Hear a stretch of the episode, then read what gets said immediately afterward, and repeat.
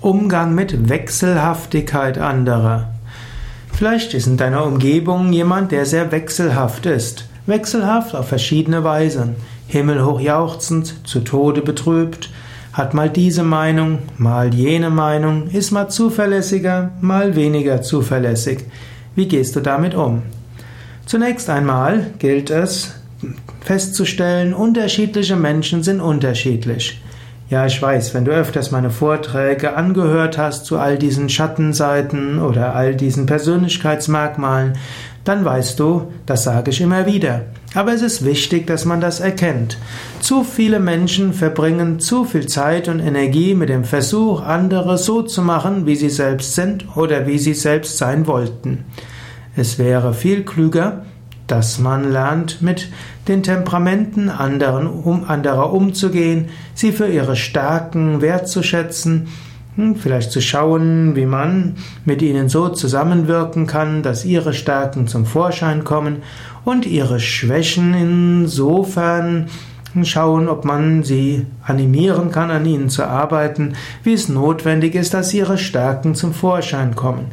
Aber sei vorsichtig, du musst dich nicht zum Persönlichkeitscoach anderer aufschwingen. Manchmal gilt es einfach, Menschen zur Kenntnis zu nehmen, so wie sie sind. Wenn Menschen ihre Meinung öfters wechseln, dann hat das ja auch etwa einen Vorteil. Das heißt, sie sind bereit, sich selbst in Frage zu stellen, sie sind bereit nachzudenken und sie haben eine Vielzahl von unterschiedlichen Überlegungen. Wechselhaftigkeit in den Überzeugungen anderer heißt, sie können etwas von verschiedener Warte aus anschauen. Menschen, die diese Wechselhaftigkeit haben, sind sehr wertvoll. Sie können sehr neutral und offen über Dinge sprechen.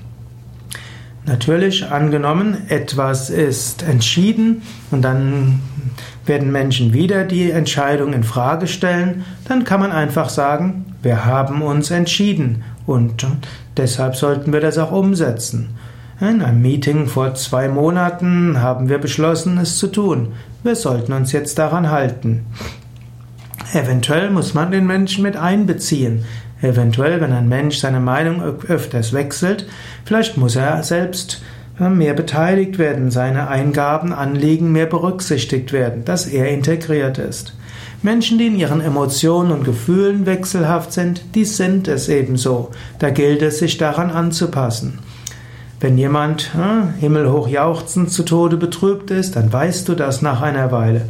Du weißt, er wird Phasen haben, wo er alles Mögliche kann, viel Energie hat und viel bewirkt, sehr freudig ist. Und du weißt, irgendwann wird diese Phase vorbeigehen und dann wird er wieder traurig sein, weniger Energie haben, Selbstmitleid ausstrahlen. Und so gilt es, das mit zu berücksichtigen. Wenn du das weißt, dann sei nicht, bist du nicht mehr erstaunt, wenn er das ist.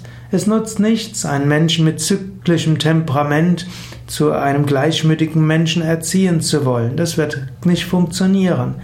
Es gilt, das Beste daraus zu machen und den Menschen mit Wertschätzung und Anerkennung zu behandeln, vielleicht ihm Lichtgedanken schicken, Verständnis schicken, Herzensverbindung herzustellen.